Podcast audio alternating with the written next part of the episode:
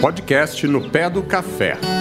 Plantio, consumo, curiosidades, hábitos e muito mais com pessoas que entendem do assunto. A Singenta inova no café, com soluções tecnológicas que elevam a produtividade, com novas formas de fazer negócio que valorizam o produtor e criando novas conexões que fortalecem parcerias. Inovamos junto com você. Singenta Inovamos junto com você. TDI Máquinas, solução para sua colheita, Minas Gerais. Acesse nosso site tdimáquinas.com.br e saiba mais sobre nossos produtos.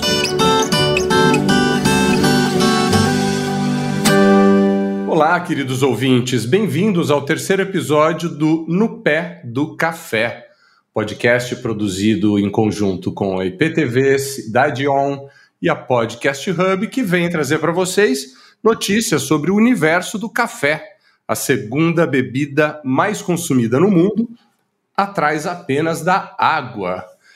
Aqui comigo está Gustavo Renó, como vocês já tiveram nos últimos dois episódios. E o Gustavo vai falar um bom dia para vocês e apresentar o nosso convidado de hoje. Olá, Gustavo. Olá, Felipe. Olá, pessoal. Bom dia a todos. Estamos aqui novamente, né? E hoje está muito interessante. Nós temos aqui o Luciano Mendes. Ele é professor do Inatel, doutor em engenharia elétrica e é nosso especialista de hoje que vai falar sobre tecnologia, Felipe. Vamos ver como é que isso aí se aplica na cafeicultura. Pois é, né? Quando a gente fala que a agricultura, né, todo o trabalho de agro é uma coisa rústica, uma coisa do campo, que no máximo você tem maquinários super modernos, a gente não imagina né, que uh, a tecnologia está embrenhada na produção agrícola brasileira de uma forma bem intensa, né? E eu queria, eu queria começar falando sobre. Uh, perguntando para o Luciano. Doutor Luciano, conta para a gente quais são as novas tecnologias que vêm sendo aplicadas hoje em dia na produção do café, especificamente, e como isso acaba impactando a produtividade. Olá, Felipe. Olá, Gustavo. Né? Quero cumprimentar todos aí pela excelente produção desse podcast. Muito obrigado aqui pela oportunidade. Né? E a sua pergunta, Felipe, é extremamente interessante porque a gente está vendo hoje né, uma revolução chegando no campo. Nós estamos vivendo uma transição de uma situação onde a gente tem acesso a pouca informação para um sistema de gestão de informação do campo que vai ser extremamente útil para ajudar na produtividade. Como que a gente pode usar essas informações? Né? Bom, um bom exemplo disso seria a possibilidade de monitoramento do uso de insumos na parte ali de ataque a pragas né? e também na parte de fertilizantes. Hoje em dia a gente é, delega essas funções para trabalhadores fazer essa aplicação, mas a gente não sabe quanto de, de insumo está sendo aplicado em cada planta, nem se todas as ruas de cafés foram beneficiadas por essa aplicação, e agora, com o uso da tecnologia, a gente consegue monitorar exatamente isso. Né? Quanto produto está sendo usado, onde foi passado, né? quanto tempo levou para passar isso. Além também ter um controle menor das situações climáticas, né? que vão permitir também que a gente aplique esses produtos no momento mais adequado para ser mais eficiente. Maravilha. Interessante isso que você falou. É, hoje em dia as ferramentas conseguem monitorar uh, por GPS quais ruas de café foram, foram fertilizadas e, e, e as máquinas, pelo caminho, é, calculam o volume de, de material despejado, é isso? É, é mais ou menos esse caminho, né? A gente não se baseia apenas numa tecnologia de GPS, a gente usa outras tecnologias também, né, como GLONASS, Beidou e também triangulação usando diferentes estações radiobases. Então a gente consegue uma precisão aí da ordem de centímetros, né? Da onde está a máquina ou da onde está o, o trabalhador que está fazendo a aplicação. Né? É, também a gente coloca sensores de dispersão, né, consegue medir o volume do produto aplicado. Então a gente sabe exatamente né, é, aonde ali o, o, operador ou a máquina aplicou o produto, quanto foi aplicado, né, quanto tempo ficou ligado né, nessa aplicação, em que locais isso aconteceu. A grande dificuldade até então era justamente a gente coletar essas informações em tempo real para tomar uma ação. é, é, esse tipo de solução já existia há algum tempo, né? mas ficava ali armazenado no sistema de captura do próprio operador ou na própria máquina. Ela precisava voltar para a sede, descarregar essas informações para serem processadas. E isso então só te permitia fazer uma correção que a gente chama de offline, né? ou seja, a gente não conseguia fazer uma intervenção exatamente no momento que você detectou o problema. Agora não, com a comunicação no campo, esses dados são transmitidos em tempo real. A gente pode até ter é, algoritmos de inteligência artificial monitorando essa aplicação e alarmes sendo gerados para aqueles que estão responsáveis pela gestão do processo, avisando que tem um problema no dado local. Por exemplo, uma rua de café não foi é, atendida, ou o volume aplicado numa dada planta foi insuficiente, né? E, então isso a gente consegue fazer a correção em tempo real, né? não fica mais offline, fica agora um processo online. É interessante, né? Porque no campo a gente sempre acostumou, né, por certas dificuldades, de ter muito desperdício, né? Desperdício de produto, desperdício de material, desperdício de tempo, desperdício. E eu acredito que essa tecnologia, quanto mais a gente vai conseguindo caminhar nesse rumo, é, vai reduzindo muito custos, né? E você pega depois dessa pandemia, o tanto que aumentou os insumos, né? Os insumos agrícolas estão caríssimos, né? Chegou até triplicar o preço, né? E a gente às vezes trabalhando com desperdício, é uma, algo muito incoerente, está mais hoje no, no mundo mais ambiental, mais social, mais correto, mais justo, né? É necessário muito é, essa tecnologia. E uma dúvida que eu tenho, professor Luciano, é o seguinte: quando a gente pensa em todo esse sistema de tecnologias, num galpão, num local fechado, numa empresa, numa fábrica, é fácil de visualizar. E quando a gente pensa, por exemplo, na zona rural, que são montanhas, né, são campos, né, dominar toda essa tecnologia, né, às vezes a gente está dentro da nossa casa, às vezes tem dificuldade com a internet tudo. Então, como é que isso vai ser superado, esse obstáculo? Boa pergunta, viu, Gustavo? É, até hoje, a gente tem experiência com tecnologias de comunicação que foram concebidas para atender demandas de cidades. Então, quando a gente fala de 2G, 3G, 4G, foram todas tecnologias voltadas para atendimento da situação urbana. Né? Então, uma densidade populacional muito grande, uma concentração muito grande de pessoas, né? E aí, então, você tem um sistema que ele é dimensionado né, para atender a essa situação específica. No campo, as demandas são muito diferentes. E agora, a quinta geração é o primeiro padrão de comunicação móvel que está sendo desenvolvido também com o modo de operação voltado para o campo. Certo? Então, agora tem uma tecnologia que nasceu para atender as demandas do agronegócio. Então, é uma situação bastante diferente. Então, essa tecnologia ela é robusta à questão que você falou de é, sombreamento, né? o fato de você ter regiões montanhosas, né? então muitas reflexões do sinal, coisa que a gente não tem de forma muito intensa na cidade, o máximo que tem ali é bloqueio para o prédio, mas a gente usa várias antenas para superar esse problema. Aí no campo agora tem uma tecnologia que é voltada para esse cenário. Né? Então ela combate muitos múltiplos percursos, ela é robusta a questão do sombreamento, e, e a ideia to, toda do processo né, é a gente descomplicar a situação do campo. Né? Uma das grandes dificuldades que nós temos hoje é o alto custo da mão de obra e a manutenção do equipamento. Então, uma estação radiobásica é muito caro, né, ele é complexo, não é fácil instalar. E qual é a ideia hoje com a, com a rede 5G? Né? É a gente levar esse equipamento para dentro da operadora de telefonia e lá na borda só deixar uma unidade responsável pela transmissão do sinal, mas uma unidade muito simples. Né? Todo o processamento é realizado na sede da operadora. Então o equipamento vai ficar perto ali da, da fazenda, é um equipamento simples, de fácil instalação. Basicamente é um plug and play, né? Você coloca lá, liga ele, conecta o cabo e ele está operando, né?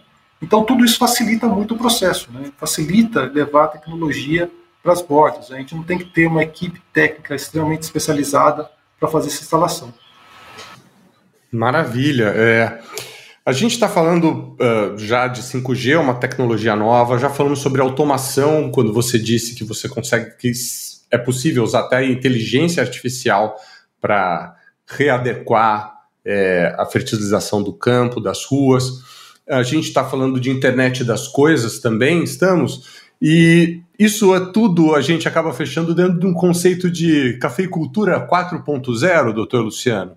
É bem por aí, além, além desses recursos que a gente já falou, é, existem outras tecnologias que também podem auxiliar, como por exemplo uh, outros sensores, ou drones, ou uh, leituras por satélite. O que mais é utilizado hoje nessa chamada cafeicultura 4.0?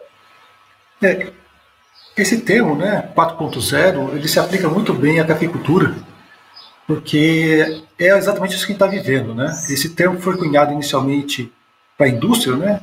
E ele traz a ideia de você usar informações que estão disponíveis no ambiente de processo que você quer controlar para tomar decisões em tempo real de forma mais precisa e mais eficiente. É exatamente isso que a gente está fazendo. Né? Eu, eu, mencionei aqui o exemplo da pulverização, né? mas a gente tem várias outras ações que podem ser usadas em termos de uso dessa informação. Né? Você mencionou o drone, né? Um outro exemplo. Né? A gente percebe né, uma demanda por qualidade muito alta. E a gente percebe também, né, que eu não entendo muito de café, mas eu sei que eu, eu, tem um café especial, né, que é aquele do café do jacu, né, que o pássaro come um, um, fruto numa cor específica, né, tem uma maturação específica, ele só come naquela maturação, e os grãos coletados a partir de, dessas, de, dessas aves né, geram um café de boa qualidade.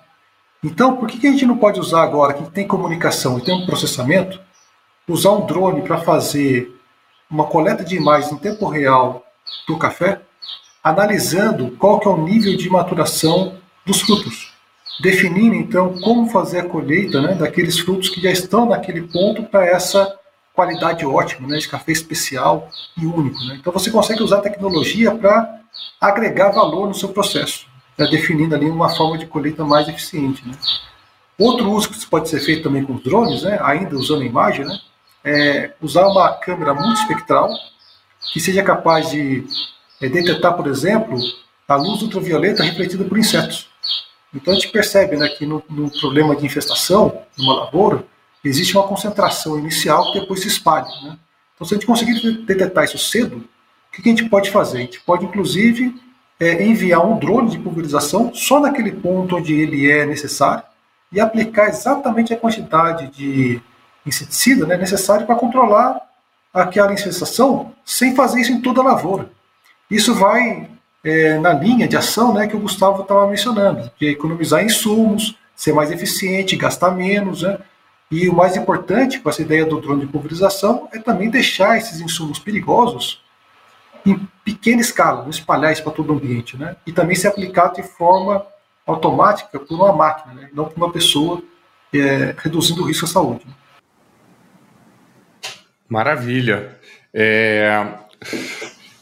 Gustavo, eu queria, eu queria, como a gente vem falando nos, nos outros podcasts, Porteira para Dentro é o seu universo, mas não somente na parte de plantio, na, no teu lado de engenheiro agrônomo. Você acompanha muitos produtores, né? E o produtor, no fundo, é um empreendedor, né? Uh, como, é que, como é que vem sendo a adoção dessas tecnologias pelos empreendedores, pelos produtores, não só nesse processo de pulverização eh, das ruas e etc., mas também uh, no acompanhamento de pragas, na, na, automatização de maquinário, acompanhamento de sacas, né? Como é que fala? você fazer rastreabilidade de produto. Os produtores, os empreendedores hoje em dia têm um olhar bem voltado para a tecnologia, para que eles tenham um controle do processo todo, desde o semear até o café chegar na mesa do, do cliente? É bastante provocativo, né, Felipe e professor Luciano?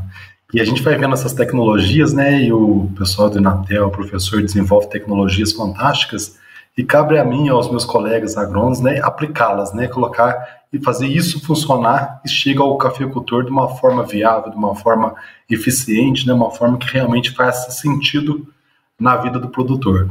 E a gente fica assim, é, buscando né, como a gente pode aplicar, o produtor é atento, o produtor está afim, ele está é, trabalhando sim para poder ter essas informações, mas aí começa a aparecer uma série de obstáculos, né? Não estou aqui justificando, mas são as coisas que que são os desafios, que a gente às vezes a gente nem pensa, sabe, professor Luciano? Por exemplo, a gente estava esse tempo atrás é, fazendo uns voos com vante numa fazenda, de repente um gavião veio e derrubou. Então, um equipamento caro do jeito que é, né? E o Gavião não aceitou aquele, aquele vante ali perto do território dele, reconheceu como uma ameaça ali e derrubou. E na agricultura, a gente sempre fala que 2 mais 2 nunca é 4. Raramente é 4. Né? A gente trabalha com fatores biológicos, há uma variação enorme, né? De acordo que nós vamos evoluindo, vamos conseguindo amarrar essas variações, conseguindo é, e fechando mesmo, né? Todas essas variáveis que acontecem dentro do meio agrícola, a gente vai conseguindo chegar cada vez mais fácil, né? Uma aplicabilidade. Às vezes precisamos nos organizar bastante, né? Essa esperança do 5G chegar no, no, no meio rural isso vai começar a facilitar bastante a questão do sistema, a questão, a questão de sinal, realmente é um agravante dentro da aplicabilidade dessas tecnologias no, no meio rural, mas assim, quando a coisa, é, a linha encaixa e dá certo, ela rapidinho ela é, é colocada em prática. Quando não é, um exemplo interessante que a gente pode até fazer, falar aqui, que a colhedora de café, ela foi inventada em 1979, e ela só foi usada praticamente depois de 2000, né? Ficou aí anos e anos aí parada porque realmente não conseguia alinhar todos os fatores. Hoje não, hoje a gente faz todos os plantios dentro da área mecanizada, é, já alinhado e pensando no dia que eu vou botar uma muda no chão, já vou pensar que a, que a colheita vai ser feita na com essa máquina. E assim, vamos supor, quando a gente fala de drone, por exemplo, as lavouras mais interessantes a serem usadas são as de montanha e tem árvore pra caramba nas lavouras de montanha, teria que ter um alinhamento tal onde conseguisse desviar dessas árvores. A gente sabe que tem, cada vez que passa já está melhorando bastante, né? Hoje já tem sensores dentro desses drones que facilita muito, mas assim, nós tivemos uma coletânea de, de experiências aonde que teve choque do drone, né, com árvore, né, e, e outras coisas, mas assim, um custo muito alto, então por isso que acaba demorando um pouco. normalmente o cafeicultor ele fica esperando de quem que vai dar certo para depois ele copiar. Então a gente precisa pegar um de teste aí e fazer dar certo, que depois fica mais fácil. O empreendedor também tem que ser uma pessoa dotada de coragem para inovar, né? E, e é natural que as tecnologias levem tempo para serem absorvidas e que cheguem né, a, um, a um custo que, que valha, né, que traga um, um retorno esperado. Mas o importante é que elas estão sendo desenvolvidas, né? E aqui uh, eu queria fazer só uma colocação. É, não cortem as árvores por conta dos drones, tá, produtores? Muito pelo contrário. Né, ajudem a manter o campo saudável, que a produção vai ser cada vez melhor. E falando nisso, no próximo episódio falaremos sobre sustentabilidade, viu, queridos ouvintes? Bom, vamos nessa. Vamos empacotar o episódio de hoje. Uh, doutor Luciano, algum recado final para os nossos clientes? Alguma coisa curiosa que você gostaria de compartilhar com a gente nesses últimos minutos? Eu acho importante né, a gente deixar claro para quem estiver ouvindo que a tecnologia chegou no campo. Né, isso é uma realidade da qual a gente não vai conseguir escapar mais. Eu acho que é uma oportunidade muito boa para aqueles que quiserem sair na frente, né, ter uma inovação e, e, e conseguir uma, um diferencial no mercado. Isso, obviamente, é, vai se expandir né, com o passar do tempo, tornando então a competitividade no setor ainda maior. Então é bom ficar antenado, ficar atento com as mudanças e se adequar conforme elas forem chegando. Muito bom, né? A gente tem que é, ficar na, na, esperança e no trabalho, né? E ver como um desafio muito grande conseguir cada vez mais a gente conseguir é, implantar essas tecnologias, fazer essa, essa realidade, essa nova cafeicultura que está se desenhando, na verdade já está desenhada, a gente precisa colocar em prática e fazendo cada vez mais. Ela mais é, econômica, ela mais é, é ambientalmente correta, ela socialmente mais justa, ela cada vez mais sustentável, aonde que toda essa junção de tecnologia, quanto mais rápido ela conseguir colocar em prática, melhor vai ser o nosso ambiente cada vez mais. É muito, a gente está na expectativa aí. Maravilha. Queridos ouvintes, obrigado pela audiência nesse nosso terceiro episódio do podcast No Pé do Café. Não se esqueçam de nos acompanhar nas redes sociais, arroba no Pé do Café, no YouTube, uh, onde temos vários programas, no Globoplay também, todo o material está aí, além dos episódios normais, todo sábado de manhã, na EPTV. Um grande abraço a todos vocês e nos vemos na semana que vem.